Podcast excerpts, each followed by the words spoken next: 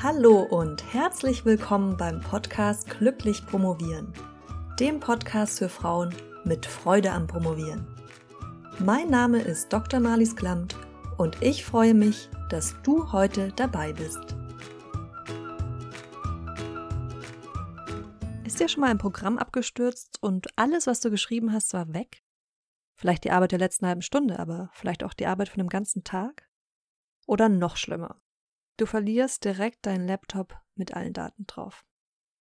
Oder aber die Festplatte geht kaputt. Und wenn du die Daten noch woanders gesichert hast, dann kannst du jetzt ganz entspannt sein. Wenn aber nicht, dann hast du im schlimmsten Fall die Arbeit von ein paar Jahren verloren. Und wenn dir dann noch die Motivation fehlt, jetzt nochmal von vorne anzufangen, dann kannst du damit dann auch direkt den Traum vom Doktor begraben. Okay, ich glaube, die Relevanz des Themas Backup müsste jetzt allen klar geworden sein. Und weil das Thema so wichtig ist, führt uns Lukas Herzog heute in die hohe Kunst der Datensicherung ein. Lukas Herzog ist wissenschaftlicher Mitarbeiter am journalistischen Seminar der Johannes Gutenberg Universität Mainz. Ich kenne Lukas inzwischen schon seit neun Jahren und ich habe großes Vertrauen in sein technisches Know-how. Umso mehr hat es mich gefreut, dass er sich Zeit für dieses Interview zum Thema Backup genommen hat.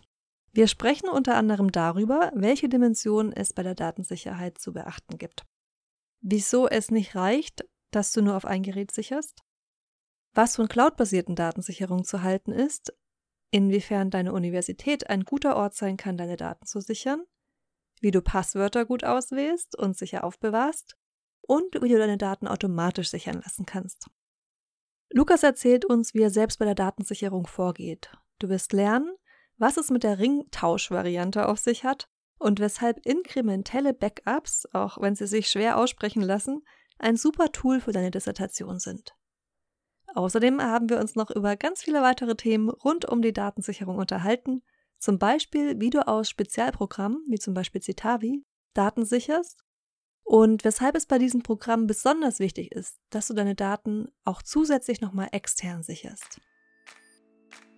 Ich wünsche dir ganz viel Spaß mit diesem Interview. Bühne frei für Lukas Herzog.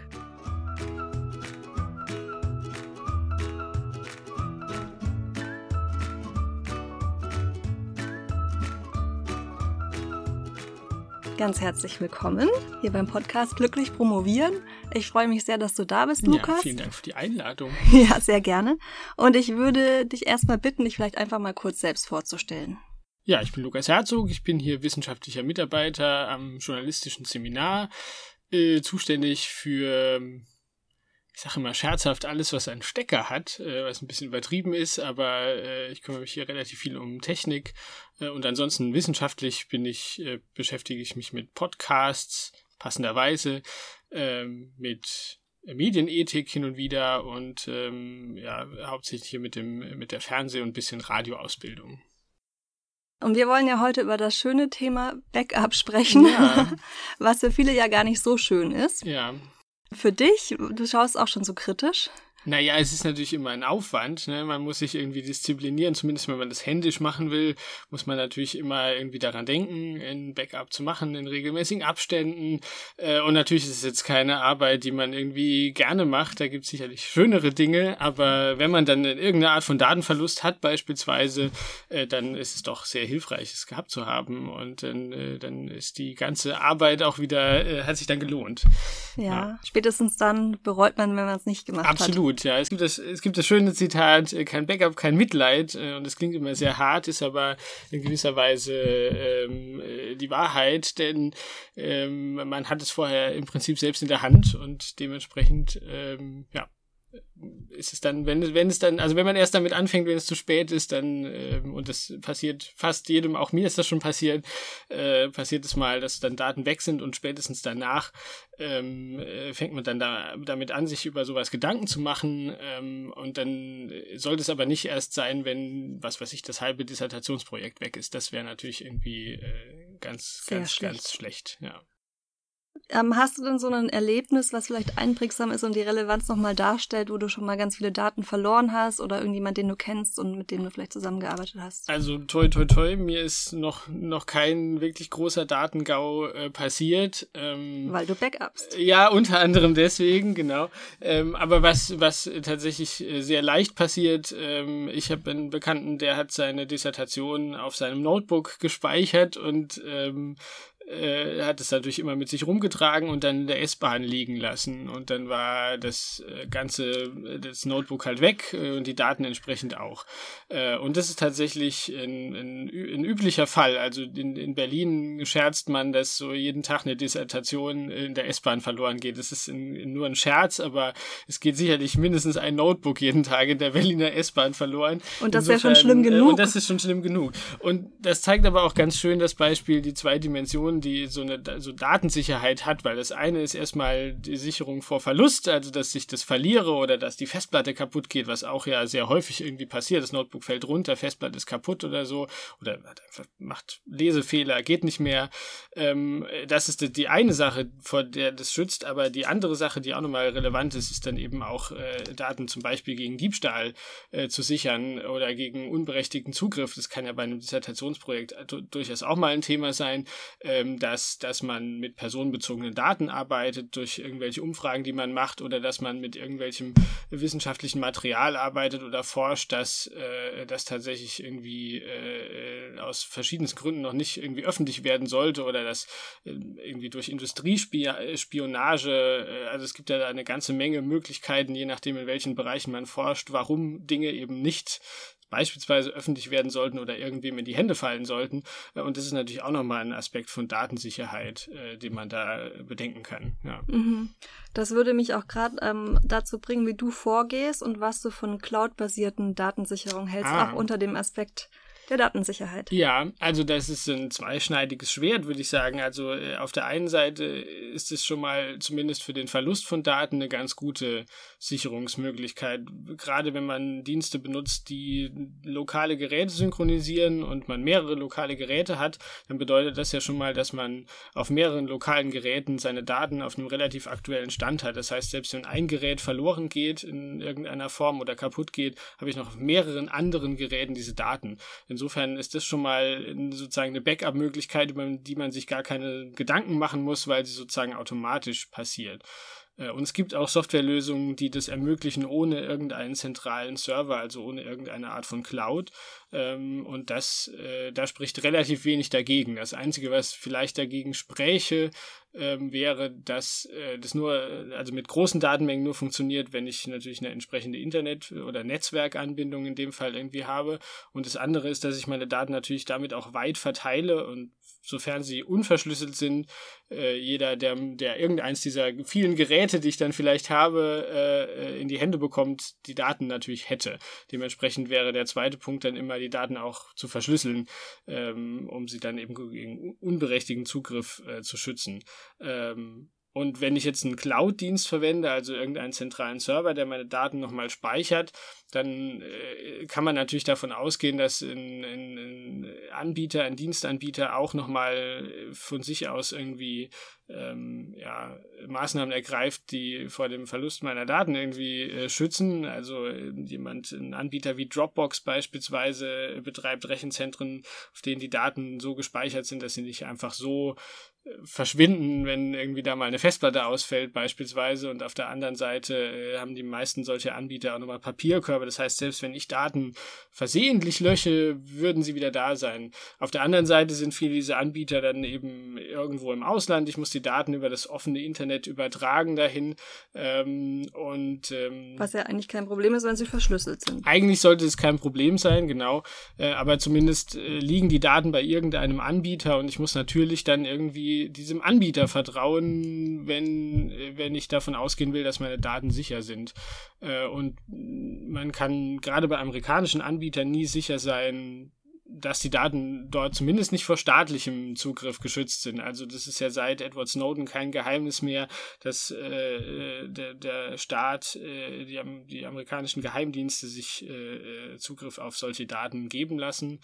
Das kann einem vielleicht egal sein. Äh, wenn es einem nicht egal ist, dann lohnt es sich an der eigenen Universität mal nachzufragen, ob die Daten, solche Daten Cloud-Dienste anbieten. Also hier in Mainz beispielsweise bietet äh, das äh, unser Zentrum für Datenverarbeitung für alle rheinland-pfälzischen Universitäten einen Dateiaustauschdienst an. C-File heißt der, das ist eine Open Source Software, das heißt, da ist der Quellcode offen, da kann man genau gucken, was diese Software irgendwie macht und die hosten das auf ihren, in ihren eigenen Rechenzentren. Das Aber heißt, da muss man ja schon ähm, mal recht viel wissen, um da zu schauen, schauen zu können, was die Software nun macht und was nicht. Äh, um das beurteilen zu können, muss man, muss man relativ viel, müsste man relativ viel wissen, aber äh, als Endanwender reicht im Prinzip zu schauen, äh, wer ist jetzt der Anbieter und wenn die Universität selber was anbietet, ist das schon mal ein, in gewisser Weise ein gutes Zeichen. Also dann muss ich das nicht ins Ausland übertragen, sondern es liegt auf den Servern der Universität. Ähm, und äh, wenn es eine Open Source Software ist, dann äh, bedeutet es zumindest, dass der Quellcode offen liegt, also dass man theoretisch nachgucken könnte. Auch wenn man das selber nicht macht oder nicht in der Lage ist, das zu machen, ist es zumindest schon mal äh, sozusagen ein, ein Transparenzangebot, äh, äh, dem man ja nicht unbedingt vertrauen muss, aber es ist, äh, es ist ein Kriterium, kann man sagen, jetzt wenn man das selber irgendwie. Äh, und viele Universitäten oder Rechenzentren ähm, bieten das auch an für Universitätsmitarbeiter oder Studierende. Also das ist auf jeden Fall, wenn man man eine Cloud-basierte Speicherung irgendwie machen möchte, ist das auf jeden Fall ein guter Weg, das zu tun. Ja. Mhm, dann würde ich jetzt gerne mal ganz konkret werden und dich fragen, ja. wie du selbst bei deiner Datensicherung Schritt für Schritt vorgehst. Ja, also ich nutze tatsächlich auch so einen äh, cloud-basierten Dienst und zwar äh, den, den hier die Universität auch anbietet, also C-File in unserem Fall. Ähm, und ähm, speichere da äh, die Daten, also die meisten Daten, die von denen ich denke, dass es äh, sozusagen, dass ich das verantworten kann, die Daten da zu speichern. Gibt es ähm, auch Daten, die du nicht speichern würdest? Ja, gut, also wie gesagt, wenn es jetzt wirklich an so beispielsweise irgendwie personenbezogene Daten geht, so Forschungsprojekte an, bin ich nicht so sicher, ob ich da alles irgendwie speichern würde. Da würde ich mich wahrscheinlich nochmal vorher beim ZTV rückversichern, was sie da an Schutzmaßnahmen sozusagen tun. Aber jetzt für so den, das Alltagsgeschäft äh, find, ist es völlig in Ordnung, glaube ich, das da zu speichern. Ähm, Wichtig ist dann eher, dass man äh, starke Passwörter beispielsweise verwendet, also dass man das, das, äh, das, das Passwort, was es dann sozusagen verschließt, dass das nicht irgendwie 1, 2, 3, 4, 5, 6 als das beliebteste Passwort in Deutschland, direkt gefolgt von Passwort als Passwort. Also äh, sowas ist natürlich ja. ganz, ganz schlecht. Also irgendwie randomisierte Passwörter, Buchstaben, Zahlen, Kolonnen, die keinen Sinn ergeben. Das ist das Beste, was man so im Passwortbereich machen kann, möglichst lang. Und die schreibst du ähm, in dein ähm, Notizbuch oder? Ja, das ist natürlich die nächste Frage, genau. Also da gibt es auch wieder verschiedene Strategien. Man kann ähm, durch verschiedene Techniken versuchen, die zu merken. Ähm, was, ist, was auch noch eine Möglichkeit ist, ist ein Passwort-Safe zu verwenden. Ähm, wenn man da wieder einen Cloud-Anbieter äh, wählt, dann gilt wieder das Gleiche wie schon vorher. Da muss man diesem Anbieter vertrauen in gewisser Weise. Ähm, aber es gibt auch Offline-Varianten, also wo man einfach so eine äh, Datei hat, die man mit einem Master-Passwort aufschließt und da sind alle anderen Passwörter drin. Ähm, das ist eine, eine ganz, ganz hilfreiche Sache. Also KeyPass zum Beispiel ist ein, ein Dienst, der das macht. Äh, also das würde ich empfehlen, wenn man sich jetzt nicht über komplizierte Verfahren irgendwie Passwörter merken will, äh, ist das eigentlich die sicherste Variante. Und dann für jeden Dienst, den man verwendet, ein anderes Passwort verwenden, weil sollte mal ein Passwort in Umlauf gebrauchen, kann man damit zwar diesen einen Dienst aufschließen, aber nichts anderes. Also ähm, genau, jetzt ist ein kleiner Exkurs sozusagen. Aber, genau, kommen wir nochmal äh, zurück äh, genau, auf deine persönliche die, Datensicherung. Genau, also wie mein, machst du es und wie oft? Meine persönliche äh, Technik ist eben, sehr viele Passwörter zu verwenden, zumindest dafür. Genau, und die ähm, ansonsten neben dieser Cloud-Frage äh, äh sozusagen äh, sichere ich meine Daten nochmal äh, zusätzlich. Ähm, ähm, da muss man sich immer überlegen, wie oft macht man das jetzt. Ich ähm, habe für die meisten meiner Daten, für die meisten meiner Projekte, die ich auch so mache, festgestellt, dass es reicht, wenn ich einmal monatlich sozusagen nochmal ein weiteres, äh, nochmal alles mhm. sozusagen habe.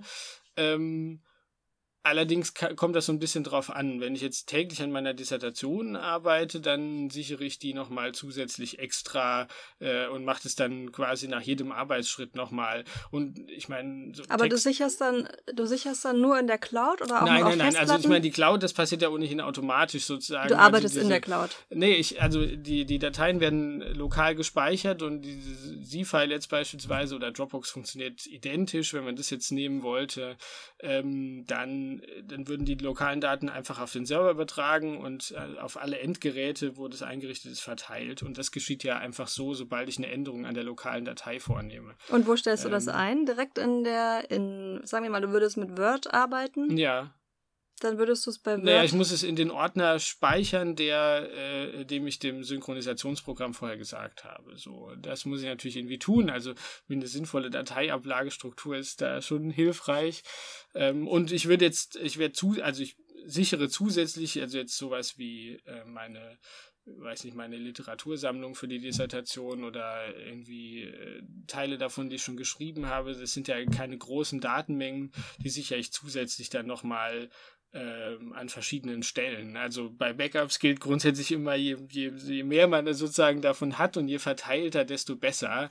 Äh, also wenn das Büro jetzt abbrennt oder meine Wohnung, dann äh, habe ich vielleicht noch an anderen Stellen sozusagen die Möglichkeit, auf die Daten äh, zurückzugreifen. Gerade für so eine Dissertation, äh, wie gesagt, wenn die Datenmengen klein sind, reicht im Prinzip auch ein USB-Stick, den man äh, einfach immer mit nach Hause nimmt. und die sind ja inzwischen auch schon sehr groß. Sehr groß, genau, und auch durchaus kompakt. Das heißt, das kann man im Prinzip, könnte man immer mit sich rumtragen oder eine andere Taktik ist, so einen Ringtausch zu machen, also immer einen zu Hause liegen zu haben, den anderen mitzunehmen, dann äh, dort äh, zu kopieren und dann das, am nächsten Tag das Spiel von vorne zu machen. Dann hat man immer zwei Versionen, die vom Vortag und die vom Vorvortag. Das heißt, man hat immer auch nochmal eine Version, zu der man zurückspringen kann, wenn man beispielsweise irgendwas, irgendwas gelöscht hat oder keine Ahnung. Also äh, ich, ich mache es mit einem USB-Stick, aber diese Ringtausch-Variante ist natürlich nochmal ein bisschen. Die, mach, die praktizierst du auch tatsächlich äh, wenn ich aktiv an der Dissertation arbeite, dann praktiziere ich die auch tatsächlich. Genau, im Moment äh, äh sind da so wenige Änderungen, dass es sich nicht lohnen würde, jeden Tag sozusagen zu tauschen. Da mache ich es dann in dem Moment, in dem ich eine Änderung mache. Dann kopiere ich mir die Datei nochmal. Genau. Und dann löscht du aber immer die vom Vorvortag? Ja, genau. Also da würde ich dann in dem Fall einfach äh, löschen. Ähm, man kann natürlich auch Versionen anlegen, das, aber das kommt so ein bisschen auf auf den sozusagen einen Geschmack an. Reicht es, wenn man den aktuellen Bearbeitungsstand hat oder möchte man halt in der Lage sein, noch weiter zurückzuspringen? Das ist wie ein bisschen eine Geschmacksfrage wahrscheinlich oder kommt auch auf das Projekt an, was man gerade verfolgt, würde ich sagen. Was ich immer herausfordernd fand, ich hatte dann einen Promotionsordner, aber innerhalb ja. des Ordners hatte ich ja nochmal ungefähr 500 verschiedene Unterordner. Und ich habe dann auch oft in verschiedenen Ordnern parallel gearbeitet. Das mhm. heißt, ich ähm, konnte immer gar nicht so gut nachvollziehen, wo jetzt was Neues dazu kam. Und ich, ähm, das, das Ziel ist ja nicht immer, den ganzen Promotionsordner wieder zu sichern. Wie gehst du davor? Du hast ja schon gesagt, sinnvolle Ordnerstruktur ist sinnvoll. Mhm. Aber wenn du jetzt in verschiedenen Dingen gearbeitet hast, wie schaffst du das dann tatsächlich immer? Also bei, ich weiß, dass es beim Mac gibt's ja die Time Machine, heißt mhm. die, glaube ich, ne, die, die, das automatisch macht. Genau. Die schaut, was habe ich an dem Tag gemacht und sichert das. Ja. Ja? Aber bei anderen Betriebssystemen ja. ist das also, nicht so grundsätzlich ist vielleicht auch gar nicht, gar nicht unbedingt blöd, nochmal den ganzen Ordner zu sichern. Also zumindest wenn man ohnehin überschreibt, also wenn man jetzt nicht Versionen sammeln möchte, ähm, würde man ja ohnehin nur das und überschreiben, was sich geändert hat. Dann würde man die anderen Dateien einfach sozusagen überspringen und würde nur das überschreiben, was sich geändert hat. Äh, und ansonsten gibt's eine ganze Menge Software, äh, mit der man das, mit der man das erreichen kann, ähm, auch für Windows. Ähm, längere Zeit mal als Syncback verwendet. Da gibt's eine, eine kostenfreie Variante von, die einem die verschiedene Möglichkeiten hat, es auch einzustellen, was passieren soll in speziellen Fällen. Äh, also beispielsweise äh, überschreibe ich Dateien automatisch, die neuer sind oder lasse ich mir so eine Liste anzeigen mit allen geänderten Dateien in diesen ganzen Unterordnern und entscheide dann selbst oder so. Also da gibt es verschiedene Softwarelösungen. Äh, Syncback ist bei weitem nicht die einzige, nur die, die mir jetzt gerade irgendwie eingefallen ist, aber ähm, das, äh, da gibt es eine ganze Menge Möglichkeiten. Es gibt auch Software, also auch Windows Windows hat eine, hat eine ähm, eingebaute eine, eine eingebaute Sicherungsfunktion, die so ähnlich funktioniert wie Time Machine, äh, wo man eben auch so sogenannte inkrementelle Backups machen kann. Also man macht einmal ein komplettes Backup und danach werden für jede Version nur noch die Änderungen äh, gespeichert und dann kann ich auf jede dieser Versionen zurückspringen, indem dieses einmalige komplette Backup verwendet wird und dann die jeweilige Version mit den Änderungen. Äh, das hat natürlich auch den Vorteil, dass bei großen Datenmengen ich dann nicht mehr so viel ähm, so viel Datenmenge jedes Mal produziere. Ähm, bei Textdokumenten kann man das vielleicht noch machen, aber spätestens, wenn man irgendwie Datensätze, große Datensätze, Datenbanken hat äh, oder äh, vielleicht auch Audio- und Videomaterial, irgendwie hoch, hoch, ähm, hochauflösende Fotos oder was, dann geht es natürlich irgendwann nicht mehr alles immer komplett zu sichern und da ist dann so eine inkrementelle Strategie äh, sinnvoller. Und das geht selbst mit, auch jetzt bei Windows zum, zum, zum Beispiel mit Board-Tools, genau wie eben bei Mac auch mit Time Machine, genau. Ähm, was da vielleicht noch zu beachten ist, ist auch ein, ein ja, beliebter Fehler, könnte man sagen. Was viele Leute machen, ist, sie haben eine externe Festplatte, auf die sie backuppen und die steckt dabei immer im PC. Äh, weil es ja irgendwie angenehm ist, weil Time Machine dann beispielsweise zu einem besti bestimmten Zeitpunkt automatisch das Backup zieht. Ähm, jetzt schlägt der Blitz ein. Genau, jetzt schlägt der Blitz ein oder äh, der Verschlüsselungstrojaner äh, ähm, schlägt zu, ja. Äh, dann äh, unterscheidet er nicht zwischen dem externen Laufwerk und dem internen, der verschlüsselt einfach alles. Und beim Blitzeinschlag ist natürlich genau das Gleiche. Die externe Festplatte kann davon dann eben genauso betroffen sein äh, wie, die in, wie die interne. Das heißt, ähm, am, am sichersten sind die Daten sozusagen, wenn sie an möglichst verschiedenen auch räumlich getrennten Plätzen sind. Das heißt beispielsweise eine Kopie der Daten ist in meinem Büro und die andere nehme ich jeden Abend in nach Hause zum Beispiel ähm, oder äh, lagert das bei einem Freund oder was auch immer. Also äh, sozusagen auf jeden Fall sollte man diese Platte äh, erst recht nicht dauernd eingesteckt haben, ähm, sondern, sondern dann eben zum Backup an und wieder abstecken, aber sinnvollerweise sogar auch an einem anderen Ort lagern, wenn man halt gerade nicht das Backup macht. Ähm, sonst schießt man sich im Prinzip selber ins Knie, weil die Daten dann trotzdem weg sind, weil die Platte eingesteckt war. Genau. Ja.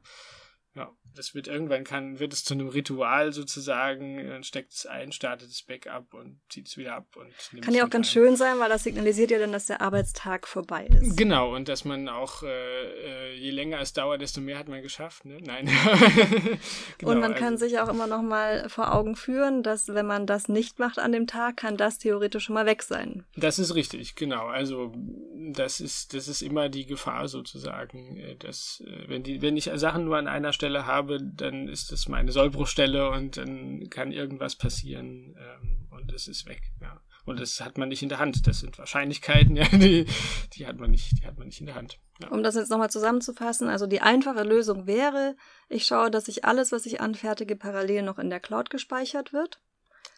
Ja. Am also, besten an der Universität. Also sozusagen eine Universitätscloud sozusagen. Genau, genau an, in der Uni-Cloud, ähm, ja. sage ich jetzt einfach mal. Die Uni speichert ja selbst nochmal auf verschiedenen Servern, zumindest bei uns in Mainz so. Ich denke, an anderen Unis ja, wird das also ähnlich sein.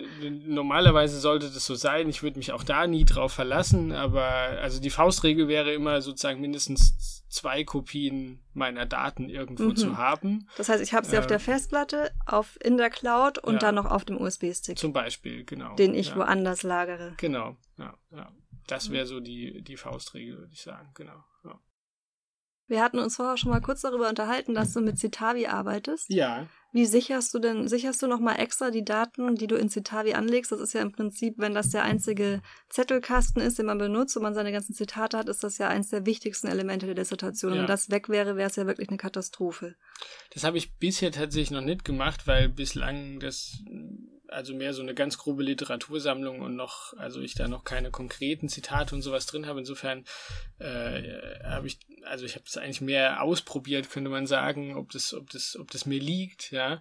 Ähm, aber ich würde es äh, nach den Empfehlungen der letzten Woche gerade irgendwie doch sehr empfehlen, weil ähm, auch die haben ja eine, eine Cloud-basierte Variante und gerade wenn man an mehreren Orten, wie ich das oft mache, ähm, irgendwie gleichzeitig arbeitet, ist das natürlich irgendwie sehr hilfreich. Was ist letzte ähm, Woche passiert? Ja, dass ähm, äh, da hat es einfach eine äh, un unerklärliche Fehlermeldung geworfen und äh, hat mich nicht mehr zu meinen Daten gelassen. Das fand ich ganz großartig.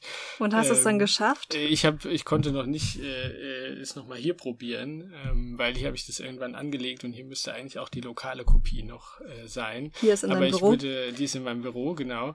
Ähm, äh, ich würde auf jeden Fall dazu raten, die Dateien auch da regelmäßig zu exportieren. Also grundsätzlich immer, wenn man mit Programmen arbeitet, was man ja manchmal muss, die die, ähm, wo, wo es nicht so einfach ist, an die Daten heranzukommen, wenn man das Programm beispielsweise auch nicht hat. Das gibt es ja noch an vielen anderen Möglichkeiten. Also wenn man irgendwie statistische Auswertungen mit bestimmten Programmen macht oder ja, es gibt ja eine ganze Menge Spezialsoftware, die man verwendet, lohnt es sich immer auch auch regelmäßig nochmal aus diesen Programmen sozusagen Auszüge zu machen, die man nochmal speichert. Also manchmal kann man irgendwie so in, in, in CSV oder in, in irgendeinem Excel-Format oder so sich Daten nochmal ausgeben lassen, dass man auch sowas regelmäßig nochmal äh, macht, um dann im Zweifelsfall nicht, nicht dumm dazustehen. Also es ist äh, gerade so bei Spezialsoftware passiert es auch hin und wieder mal, dass Anbieter einfach ihren Dienst einstellen. Und je nachdem, wie dann die, die äh, Lizenzierung war, kann man das Programm noch nicht mehr mehr öffnen, äh, wenn der Anbieter der den Dienst äh, eingestellt hat. Genau. Und das wäre, wenn man dann nur in diesem speziellen Format, was der Anbieter halt mal angeboten hat, sein, sein Projekt irgendwie gespeichert hat, dann wäre das wirklich der Super-GAU. Äh, und auch das ist schon passiert. Und je spezieller die Software, je weniger Anbieter es am Markt für eine bestimmte Art von Software gibt, desto schlimmer. Also desto eher kann, kann man so ein äh, Locked-in-Phänomen sozusagen haben und dann, äh, dann lohnt es sich auf jeden Fall zu, auch äh, zu gucken, vorher schon, wie, wie ich die Daten da wieder rausbekomme und das regelmäßig zu machen. Ja. Also da muss ich mir in dem Fall auch in die eigene Nase fassen, weil das habe ich nicht gemacht. Das war eine ähm, Sache, die ich während meiner Promotion ja. tatsächlich gemacht habe. Ich habe das nicht, nicht unbedingt nach einem großen Rhythmus, aber wenn ich das Gefühl hatte, jetzt war es mal wieder an der Zeit, in äh, eine Word-Datei mhm, exportiert. Das sieht mhm. dann hässlich aus, aber wenn man so ein ganzes Buch da. zusammengefasst hat, ja. ist es da. Es kann nicht plötzlich alles ganz weg sein. Und genau. dann hat man halt eine, eine ellenlange Word-Datei, wo dann von dieser einen Literatur ähm, die ganzen Zitate einfach reingeklatscht sind, aber zumindest sind sie noch da. Ja. Dann würde ich sagen, sind wir schon zum Ende gekommen. Haben wir doch geschafft, hier fast eine halbe Stunde über das Thema Backup zu ja. reden. Ich denke, es ist ein sehr wichtiges Thema, was nicht unbedingt beliebt ist. Aber wie hattest du, was war dein Zitat vom Anfang? Kein Backup, kein Mitleid. kein? Backup, kein Mitleid. Ja, ich glaube, ja, so werde ich dann auch die Podcast-Folge nennen. ja, kein Backup, kein Mitleid. Das ganz, ganz vielen Dank für deinen Input und dein, dein großes Wissen, was du da mit uns geteilt hast. Ich hoffe, dass es nicht zu technisch war, sondern dass tatsächlich auch alle was für sich mitnehmen können und in Zukunft brav täglich hier Backup machen werden. ja. Vielen Dank, dass du hier warst, Lukas. Ja, sehr gerne. Wahrscheinlich schwirrt dir jetzt etwas der Kopf von all den Informationen, die uns Lukas da gegeben hat. Ich fasse kurz für dich die wichtigsten Learnings nochmal in fünf Faustregeln zusammen. Faustregel 1. Du solltest immer mindestens zwei Kopien deiner Daten haben. Also zum Beispiel neben den Originaldateien auf deinem PC nochmal eine Sicherung auf einer externen Festplatte und eine in der Cloud. Faustregel 2. Je mehr Backups du hast, umso besser. Und je verteilter diese sind, das heißt auch räumlich verteilt, desto besser. Faustregel 3. Sichere Wichtiges nach jedem Arbeitsschritt. Und mach einmal im Monat nochmal ein komplettes Backup von allem. Faustregel 4. Lasse deine Backup-Festplatte nicht dauerhaft am PC hängen, sondern schließe sie nur dann an, wenn du gerade eine Sicherung machen willst. Faustregel 5.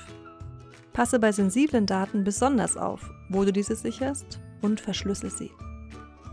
Wenn du diese Regeln bisher noch nicht befolgst, dann wird es jetzt höchste Zeit, denn du erinnerst dich, kein Backup, kein Mitleid. Falls dir diese Folge gefallen hat, dann würde ich mich wahnsinnig freuen, wenn du diesen Podcast mit ein paar Sternen bewertest und mir einen Kommentar da lässt. Vielen Dank dafür. Und teile den Podcast natürlich auch sehr gerne mit allen deinen Mitpromovenden, vor allem diese Episode, falls diese noch nicht die fünf heiligen Regeln der Datensicherung befolgen. Wir hören uns dann wieder nächste Woche. Bis dahin freudiges Promovieren mit täglicher Sicherung deiner Denkergüsse. Deine Malis.